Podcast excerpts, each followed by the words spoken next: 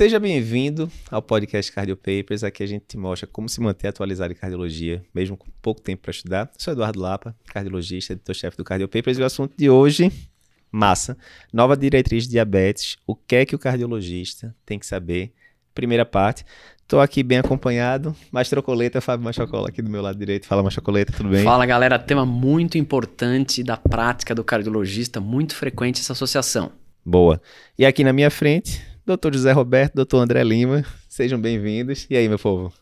E aí, Lapa, valeu pelo convite aí. Boa. Falar sobre um assunto que nem o Mastrocola falou, muito importante no dia a dia do clínico cardiologista e do clínico no geral, né? Show de bola. E cardiometabolismo hoje é uma, é um, um tema alta, É né? a moda, né, galego? E então, meu povo, aqui, é, isso foi uma diretriz que saiu, né, no Congresso Europeu de Cardiologia, dois meses atrás, e que é justamente isso, focando na doença cardiovascular do paciente diabético. Lembrando que a gente está com a prevalência agora de diabetes na população de 10%, está só aumentando, junto com o aumento de obesidade, né?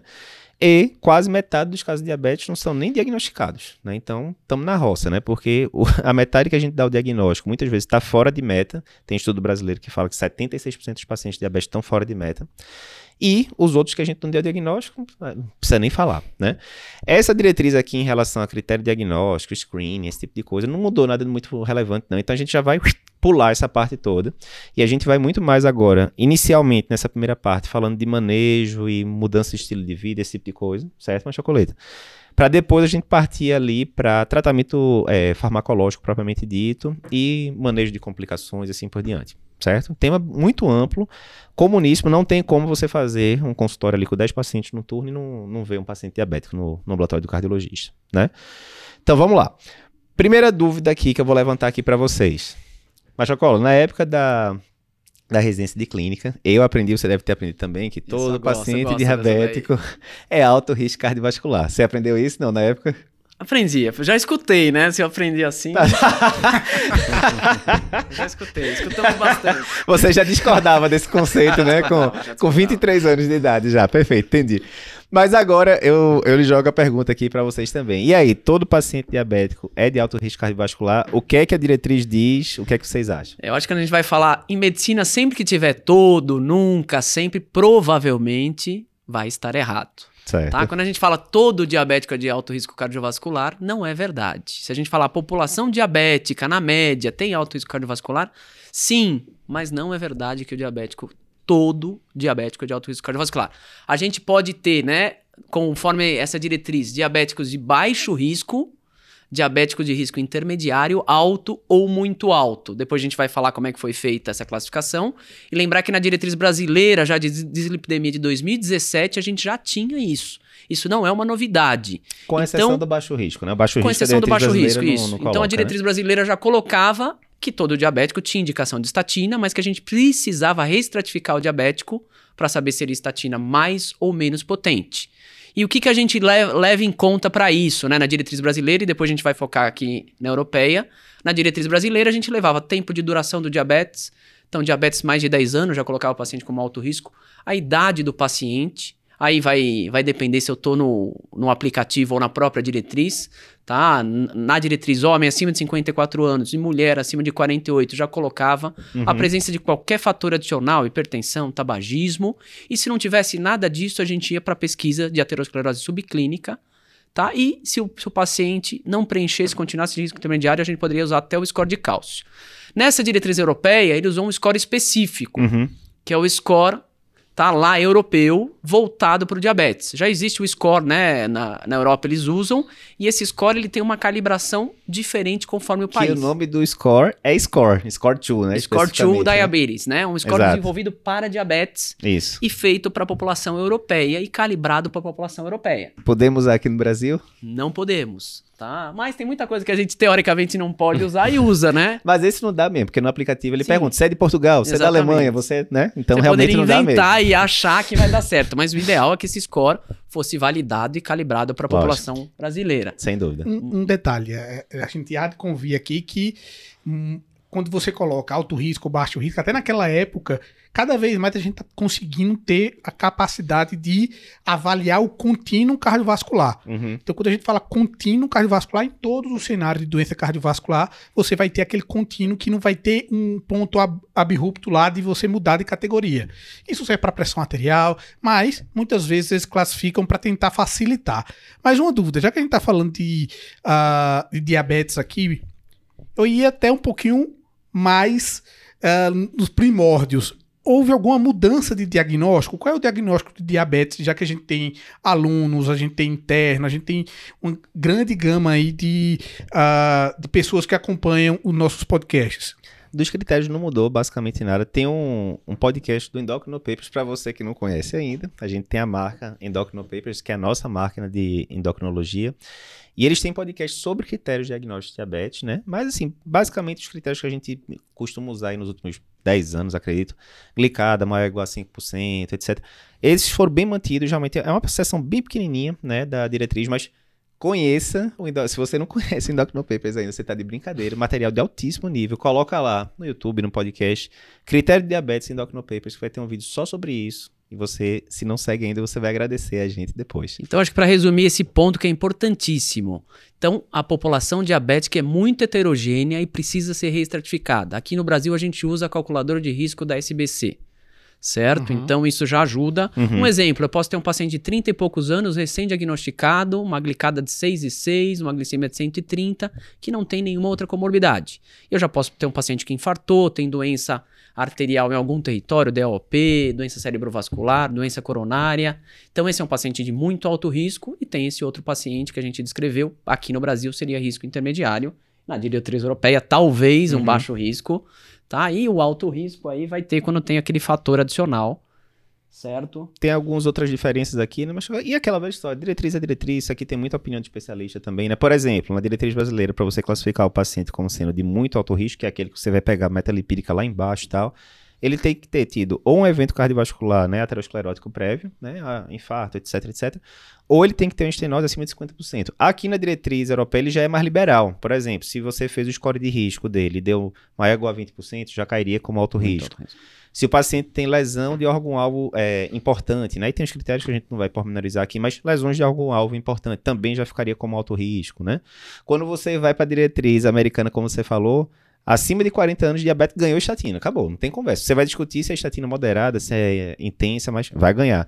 Ou seja, é interessante isso porque os dados científicos são os mesmos para as três sociedades, mas é, sempre tem, tem essas pequenas é. diferenças, né? A mensagem final, isso daí tem que saber. Nem todo paciente diabético é alto risco, né? E você tem, nesse, nessa, nesse escopo geral, você tem que saber individualizar qual é o paciente que tem risco maior ou não, porque isso vai ter implicação na hora do tratamento. Vai implicar meta de, de estatina, se você for prescrever para esse paciente, vai, é, vai ajudar a usar o antidiabético que você vai usar. Daqui a pouco a gente vai dizer, né? É para usar ISLT2 e análogo GLP-1 para todo mundo. Não é bem assim que a diretriz fala, depende desse risco aqui que a gente vai calcular. Então é bem importante saber estratificar o risco do paciente. Mas, Fala, no, nosso, mas no nosso cenário, já que a gente não pode, não está autorizado a utilizar a calculadora SBC. SB, vamos utilizar a SBC. André, onde é que tem essa calculadora SBC? Só colocar lá no Google calculadora risco cardiovascular isso. SBC que você vai encontrar. Perfeito. E aí, Zé, o que você acha? Não, eu acho que isso aí ia comentar que o score de cálcio, que é uma coisa que a gente usa bastante no dia a dia na prática de consultório, quem está prestando prova de título, ou também quem uhum. quer saber um pouco a mais, o corte que a gente utiliza do score de cálcio na população geral, quando não é diabético e que é risco intermediário para você reclassificar, ele vai ser de 100. Isso. E o cara que é diabético, ele tem um risco maior. Então a gente tem um corte um pouquinho a menos, então vai ficar para 10. Boa lembrança, Zé. Então só para Boa, boa. Também aí você olha lá, não, deu 98, o cara não tem alto risco, não é. não, é, não bateu o 100, não, pô, já é Exato. é acima de 10, já é alto risco sim. E é interessante dizer que o score de cálcio a gente vai considerar para aquele paciente que deu risco intermediário, né? Se for alto, muito alto isso, risco, isso. já, já não. Era. É chovendo molhado, né? Já era, já era. Boa. Segunda pergunta de hoje. Mudança de estilo de vida, a famosa MEV. Quiser disse hoje que já tá marcado aí um podcast só sobre Fica ligado, tema. Hein? Adoro esse tema. Mudança de estilo de vida. reduz risco cardiovascular no diabetes. Diz aí, Machocote, a gente já teve algum trabalho Deixa Que o Zé falar, isso. já que ele gosta Não, tanto aí. fala aí, Zé. ele. Isso aí vai ser um spoiler, pode começar aí. Vocês estão vocês muito. Brigando aí, antes Vocês estão muito educados. Você Eu vou levantar falar, aqui o tema então para vocês comentarem, certo? A gente teve um, um trabalho, né, anos atrás, que foi o trabalho Luca Red, né? Ficou bem conhecido e tal. Que era justamente isso, né? Era tentando implementar ali mudança de estilo de vida, dieta, exercício, etc. é, nessa população. E, em alguns momentos, chegou a ter uma perda de peso relevante, mas quanto mais você ia acompanhando esses pacientes, mais a diferença entre o grupo placebo e intervenção ia ficando estreitada. A gente sabe que MEV é, é difícil você conseguir manter bonitinho ali a longo prazo. Mas, numa análise de super longo prazo, né, mais de 10 anos de, de acompanhamento desse estudo, e é subanálise, aquela coisa toda, né, com, enfim, é, há uma tendência de que, naquele subgrupo de pacientes, que não é a maioria, que conseguiu ter uma perda de peso de 10% razoavelmente sustentada, teve sim benefício em relação a diminuir mortalidade geral, né, com é, benefícios cardiovasculares. E aí o pessoal da endócrino fala muito isso, né? Olha, perda de peso, né? Por exemplo, a maior parte dos pacientes diabéticos vai ter, vai estar acima do peso. Se você perder 5% da, do peso, só os 5% aqui já tem benefício cardiovascular relevante, né? Na prova de título caiu várias vezes essa questão e pergunta geralmente das medidas de mudança do estilo de vida, a que tem mais impacto na pressão arterial é o peso. Exato. Então, assim, essa daqui, né, tudo bem. A, a pergunta era, mudança de estilo de vida reduz risco cardiovascular? Se a gente for ver o Luca Red, né, não é a melhor evidência porque não teve aquela diferença grande ali de grupos, tanto em relação à perda de peso quanto em relação ao desfecho cardiovascular. Mas essa análise de subgrupo já levanta a bola aqui.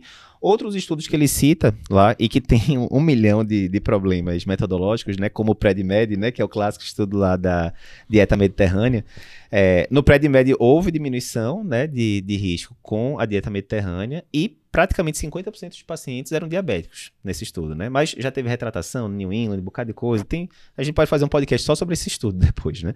Mas o fato é, é muito comum, eu falo isso muito com Patrícia, né, minha esposa, que é endocrinologista. Eu vejo que muitas vezes nós médicos, a gente meio que larga a toalha no sentido de ah, a maioria dos pacientes não vai aderir a MEV é mesmo. verdade. Olha, eu vou focar, vou focar aqui 10 segundos falando de MEV na consulta e vou falar 20 minutos de medicação. Na hora que Vocês o cara- têm essa impressão, Na hora não? que o cara tá indo embora, você fala, não esqueça o exercício. Dá uma andadinha ali no parque, na É, praia e a gente também não orienta direito, né? A gente fala uma medida muito geral, né? Exato. Porque é aquela a outra analogia muito boa que Smart, escutei. hein? Tem que fazer o Smart aí. hein? É, Ah, fazer uma meta objetiva e tal. Perfeito, perfeito. E a gente não tem informação disso, né? Quem não sabe o que é SMART, né? É um acrônimo que a gente usa até no curso de produtividade de como cinco formas de você definir uma meta de forma objetiva.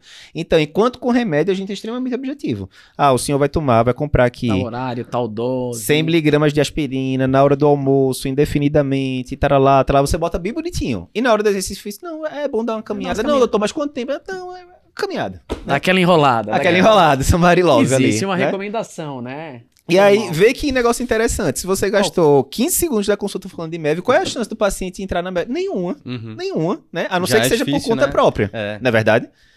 Se a gente não fizer, né? Não der o exemplo também, não acreditar Exato. naquilo, é mais Exato. difícil ainda. Exato. Então, eu acho que isso é bem importante. Na diretriz, ele bate muito nisso, na questão da mudança de estilo de vida, dá esses, esses resultados, né? principalmente o Luca Red, que são exploratórios.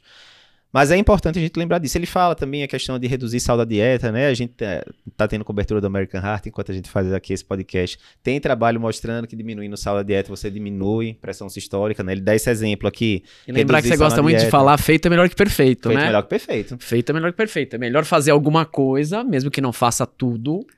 Vou Tá. até adiantar uma coisa que ele cita na diretriz em relação à atividade, já que a gente tá falando de MEV, em relação à atividade física, ele fala uma, uma palavra, que- uma frase que eu achei espetacular, que é every step counts. Qualquer, passo a mais, e, né, e esses, os gadgets de todos em dia, até o celular, ele diz, você andou tantos mil passos por dia.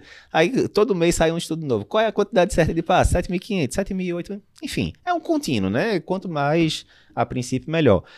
Mas ele fala, às vezes, a gente fala muito, 10 mil passos por dia, né? Foi um número muito conhecido. Ah, doutor, mas eu tô dando 5 mil passos por dia, vai adiantar subir para 6 mil? Tô- cada passo conta. É isso que ele fala. Mesmo que seja exercício menor do que 10 minutos, tá valendo. Então faça alguma coisa, mas sai do lugar, não fique Importantíssimo. sedentário. Importantíssimo. né? E lembrar, né, da gente juntar atividade aeróbica ou aeróbia, tá? E junto com a atividade de musculação. Muito importante, principalmente aquele, aquela pessoa que já tá envelhecendo, né? Então Uhum. ele faz essa recomendação das atividades aeróbicas junto com as atividades aí resistidas, né? Mas e aí, Macho Coito? Tá lá o paciente, a gente não quer dar aquela. Enrolar, Aquela- né? A gente quer fazer um negócio objetivo. Exato. E Tá. veja, o- o- a equipe é multidisciplinar, vamos precisar idealmente de educador físico, vamos precisar de nutricionista, né? O médico não tá aí para resolver tudo não, porque a equipe multidisciplinar tá para isso. Mas se a gente fosse dar alguns guidelines gerais ali para o paciente, né? Primeiro, ah, o paciente quer andar no parque, né? Vou andar aqui e tal. Dependendo do peso que o paciente for andar, geralmente vai cair ali como atividade moderada, né?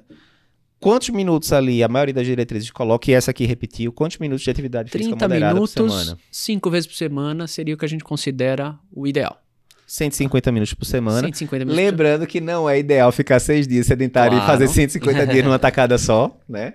O ideal é que vai espaçando, né? Tem alguns do trabalhos até mal feitos que falam que seria possível, né? Você fazer um- uma, uma atividade de maior intensidade menos vezes. E aqui, O atleta de final de Isso, semana, famoso aquela atleta de coisa. final de semana, da né? pelada do final de semana. Tem, a mais gente botou no discutíveis. site, inclusive, acho que uns três ou quatro meses atrás, mostrando que atleta de final de semana também tem Também tem benefício. benefício. Idealmente, é até mais fácil cumprir, né? De pouquinho em pouquinho ali, né? A galinha enche o papo, 20 minutinhos todo dia, 30 minutinhos todo dia, já que Se ajuda. for uma atividade mais intensa, 75 minutos por semana seriam. E tem gente que acha que atividade intensa é um negócio do outro mundo, mas assim, pelas diretrizes, se você tiver numa esteira, via de regra, é, obviamente a gente está comparando um cara de 20 anos e um de 70, óbvio que é uma, uma generalização. Mas via de regra, uma esteira que você esteja passando ali de 6,5, 7 km por hora, geralmente, para a maioria das pessoas, já vai entrar como o range de atividade intensa. Né? Ou seja, 75 minutos, né? Tranquilo, 20 minutinhos ali, 4 dias por semana, deu 80, pronto, bateu. Mas Já acho que uma tá dica prática boa. Ah, eu tô, tô fazendo minha caminhada. Como é que eu sei se eu tô numa, numa intensidade razoável? Uhum. Porque lembrar que eu nem muito intenso, nem muito leve, né? Uhum. A gente, quando você tá conversando com seu vizinho, tá caminhando lá com a sua mulher e você tá cansando.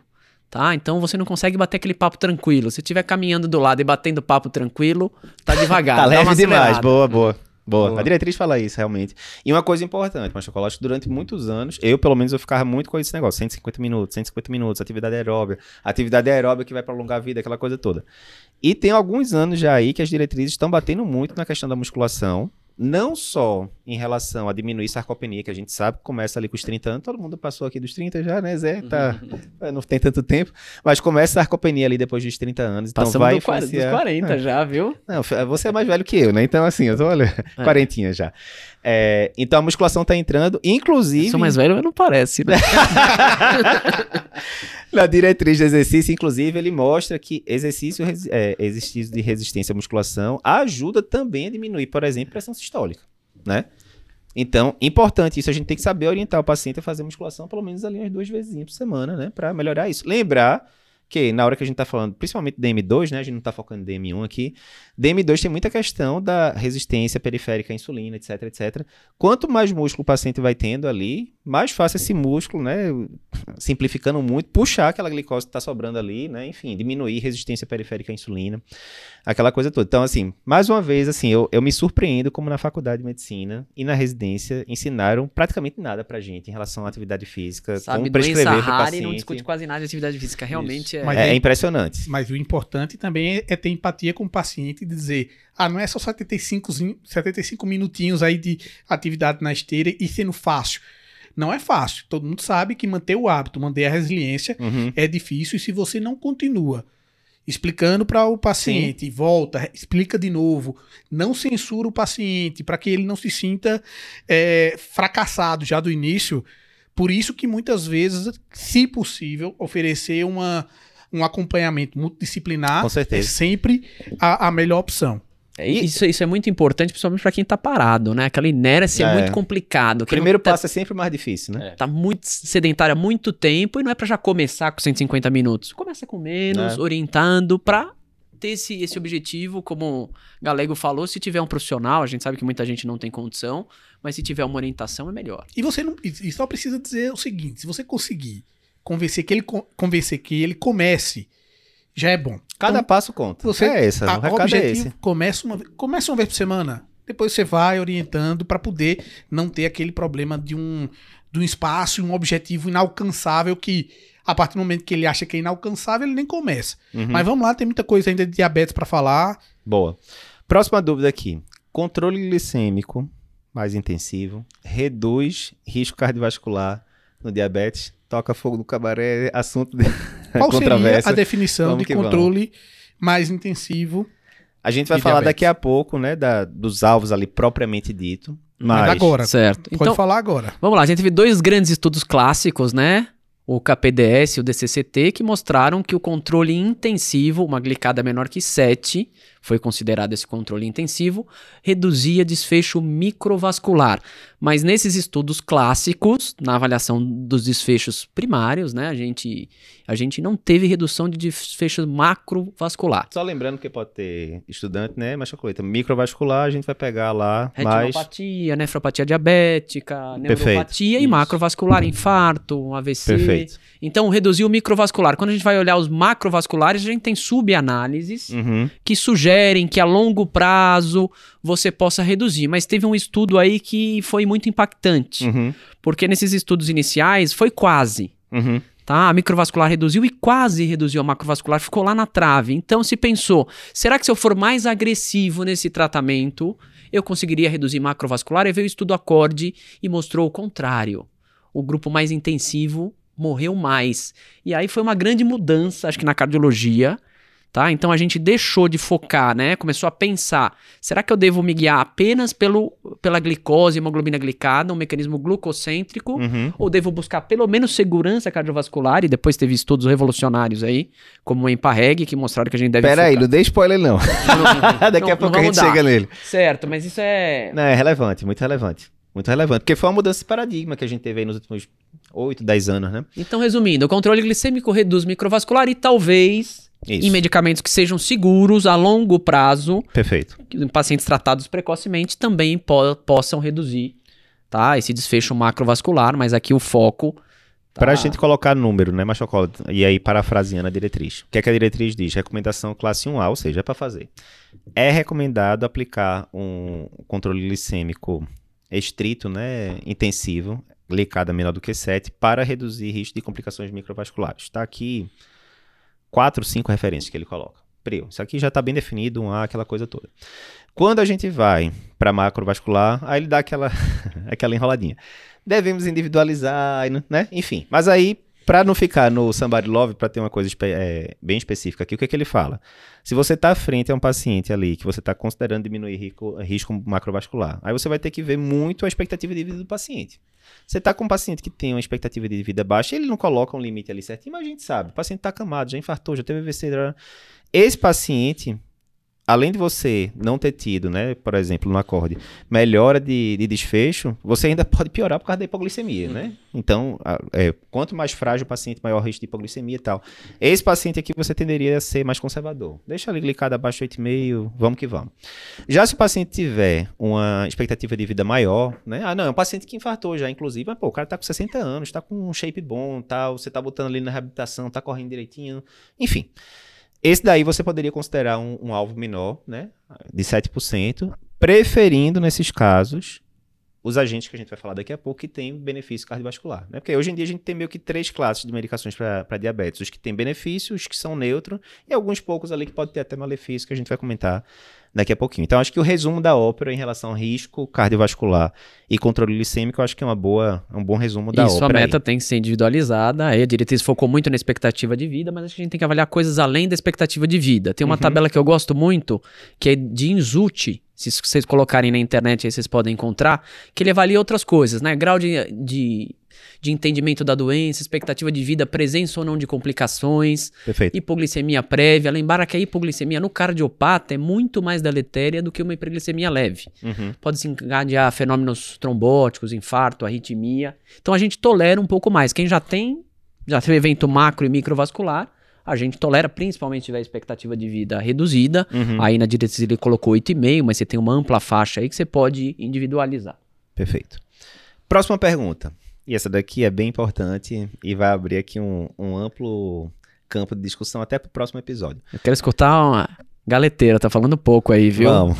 Galeteira, quais antidiabéticos reduzem risco cardiovascular, né? Temos inúmeros, mas quais foram as duas classes que mudaram o jogo aí nesses últimos oito anos?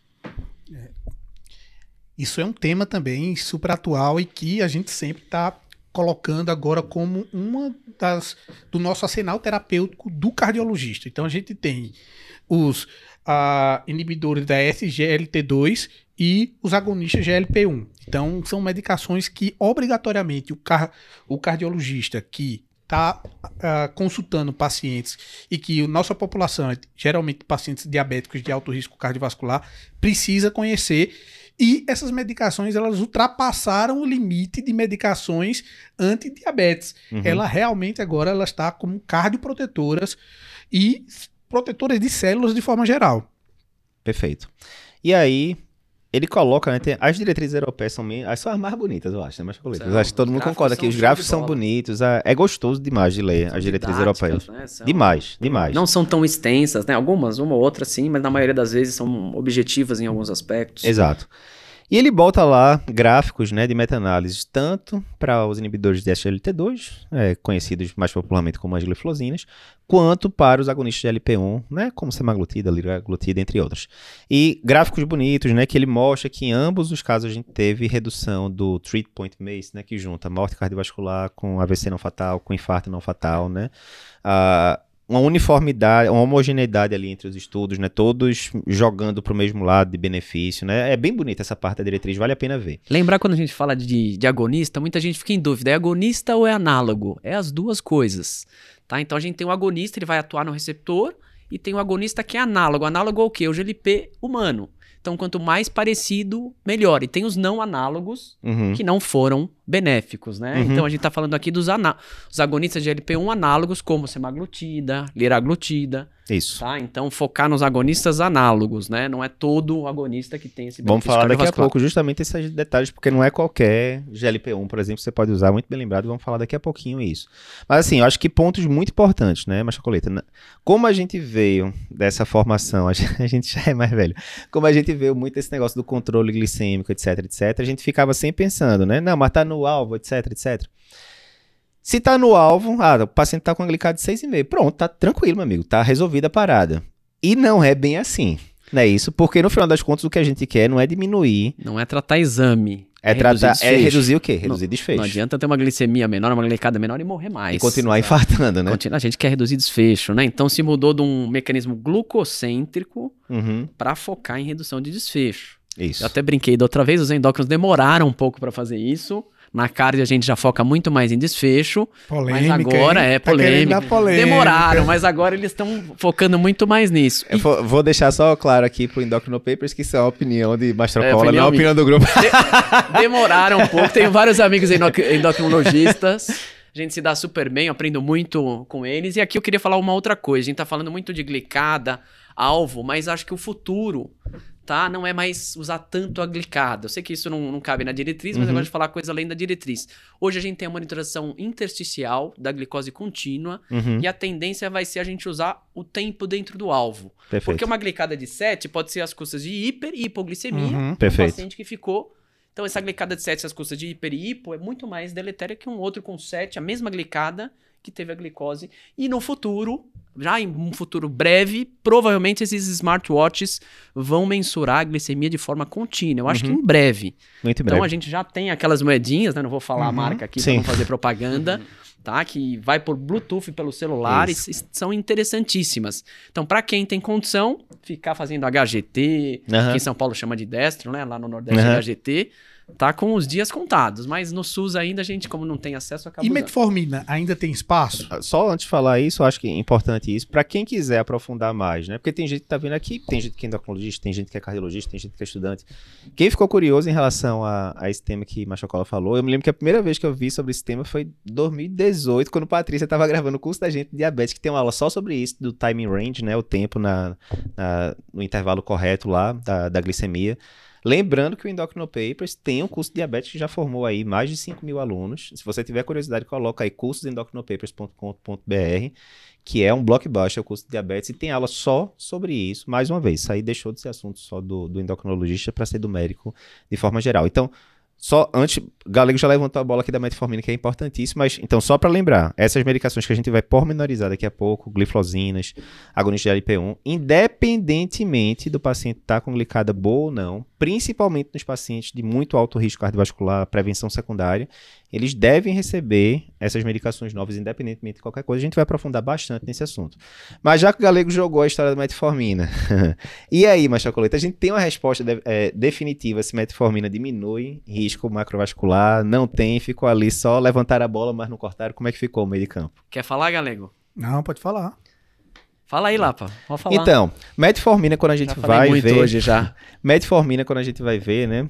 Tem vários estudos aqui avaliando metformina, e a maioria dos estudos que viram, por exemplo, glifosina, o paciente estava usando metformina como baseline therapy, né? Sei lá, 70 e poucos, 80% dos pacientes. As evidências que a gente tem de metformina, na verdade, são análises de subgrupos, né? De estudos grandes. Indiretos, principalmente pacientes acima do peso, que mostraram sobrepeso, obesidade, benefício. jovens, mais jovens. Exatamente. Então é um subgrupo do subgrupo. Exato. Então, então, o que é que a diretriz diz? A diretriz ela divide ali naqueles grupos, né? Medicações que definitivamente diminuem risco cardiovascular. Conistas de LP1 e é, inibidores de SGLT2. Isso aí não tem muita dúvida.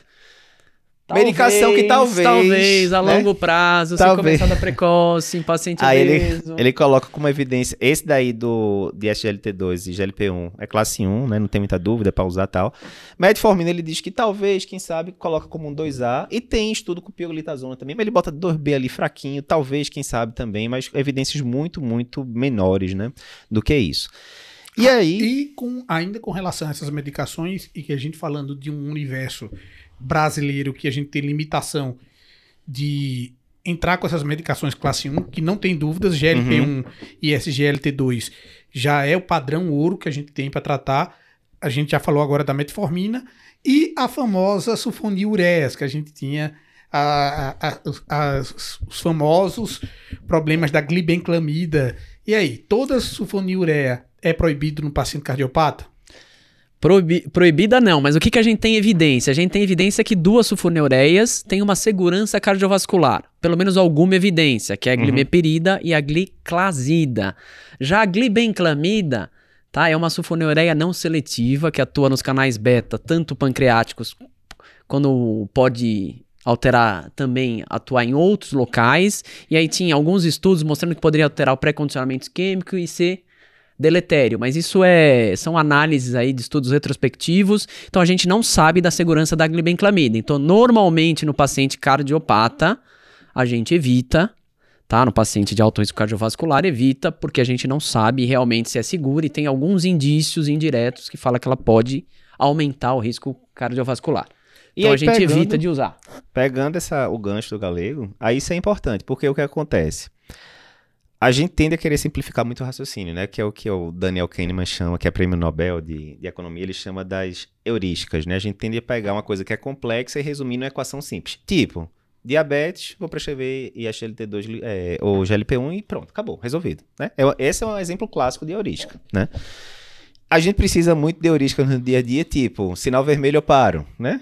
Ah, mas e se tiver, um, se tiver meia-noite e uma pessoa com um fuzil correndo atrás de você? Provavelmente você não vai parar, né? Você, algumas horas você tem que questionar as heurísticas.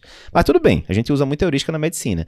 Quando a gente vai aqui para esse esquema de que droga eu vou usar para controlar ali o paciente diabético, a própria diretriz coloca um esquema que ficou muito interessante, ficou muito que legal. é o seguinte. Se o paciente for de muito alto risco cardiovascular, principalmente prevenção secundária, aí é aquela situação que não tem dúvida que você vai preferir ISGLT2 e ou, podendo juntar as duas, agonistas de LP1. Por quê? Porque esses trabalhos que a gente falou, né, EMPA-REG, é, Leader, Canvas, enfim, eram pacientes ou de prevenção secundária ou de risco cardiovascular, prevenção primária, mas com risco lá em cima. Né? No outro espectro, quando você pega um paciente, por exemplo, de baixo risco ou moderado risco, de paciente diabético, baixo risco né, não é comum, né, mas moderado risco pelo menos, ele coloca, ó, nesse caso, a metformina é uma, é uma boa opção para você começar, porque é meio que o que a gente conhece, né? E esses pacientes de risco baixo, moderado, não foram estudados nesses grandes trabalhos, né, de, de, das novas medicações. Então, outro esquema que fica bem legal, bem visual, né, que eles colocaram ali na diretriz, e para a gente parar com esse risco de ficar botando um carimbão igual para todo paciente diabético. Exatamente. E aí, por isso que é importante a gente estratificar o risco. Né? A estratificação de risco não é só você ficar digitando coisa no aplicativo para não, não, adiantar de nada. Pelo contrário, você vai gastar ali alguns segundos digitando vai no aplicativo. Vai guiar a estatina, a intensidade da estatina, é. vai guiar o, o medicamento antidiabético. Então, a Exatamente. gente tem várias coisas que podem influenciar, então a estratificação de risco é super importante. Fazendo analogia com o síndrome coronariana aguda, mesma coisa, né? Você vai decidir se vai mandar pra cá, se não vai, se vai fazer um esquema antiplaquetário mais pesado, se não vai. Mesma coisa aqui, sendo que no, no Então cenário essa foi um, crônico, né? um- uma diferença interessante dessa diretriz.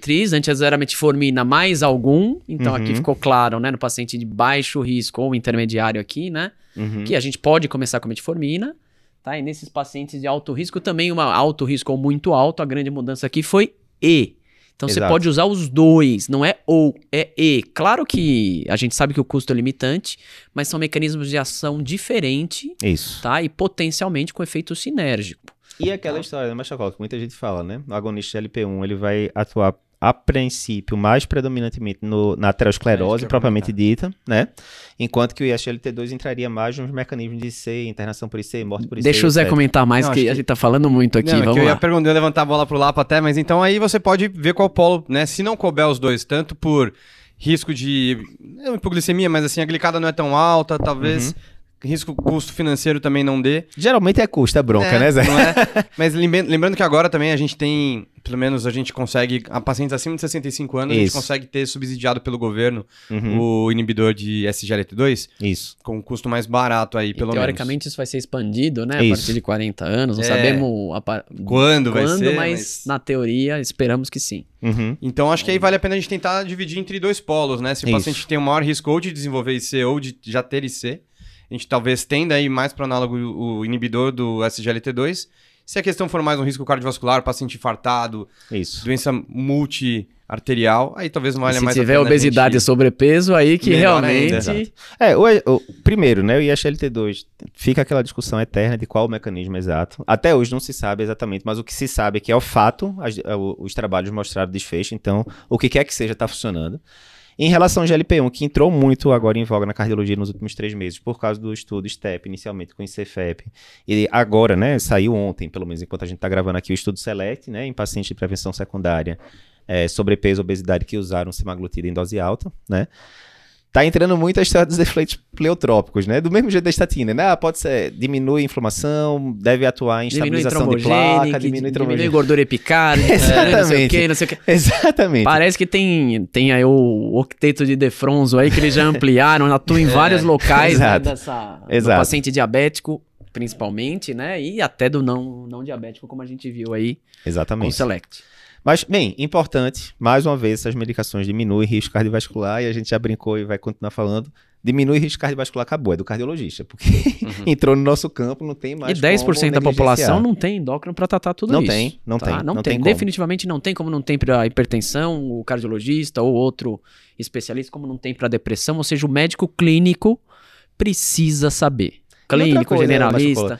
A gente vê muito pessoal, né? Às vezes a gente tá conversando com o pessoal da indústria, o pessoal fala, não, mas é porque cardiologista tem muita restrição para prescrever medicação injetável, né?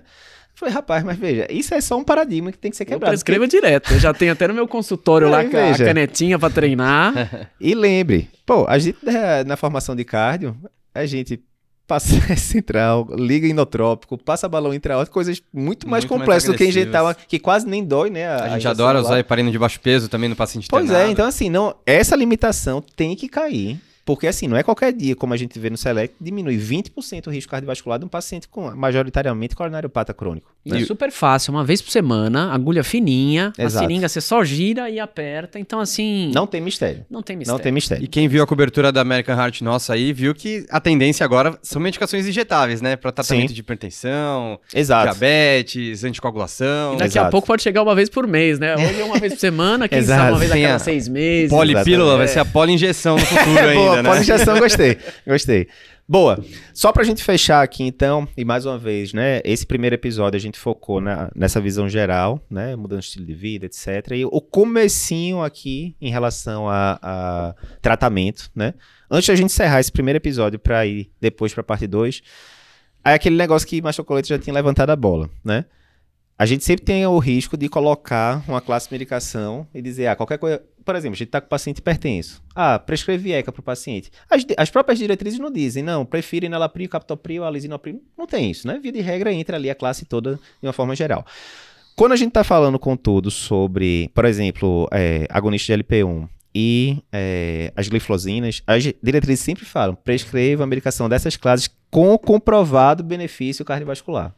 Né? E se ele fala isso é porque, obviamente, tem alguma dessas medicações que não tem comprovado benefício né? E aí, mas Cloito, você tinha levantado já, eu anotei aqui, Lixenatide no estudo Elixa, Exenatide no estudo Excel, ambos Foram agonistas LP1 e foram neutros, não São tiveram benefício. não análogos, ou seja, não parecidos com GLP-1 endógeno, né? Então eles tiveram um efeito que não foi interessante em redução de desfecho. Então fica a dica pra gente não colocar tudo ali no, no mesmo balaio de gato, né? Porque existe diferenças realmente. E aí tem muita gente que fala, pô, eu acho chato medicina baseada em evidência porque eu tenho que ficar decorando que aquela medicação X teve efeito e aquela medicação Y não teve efeito.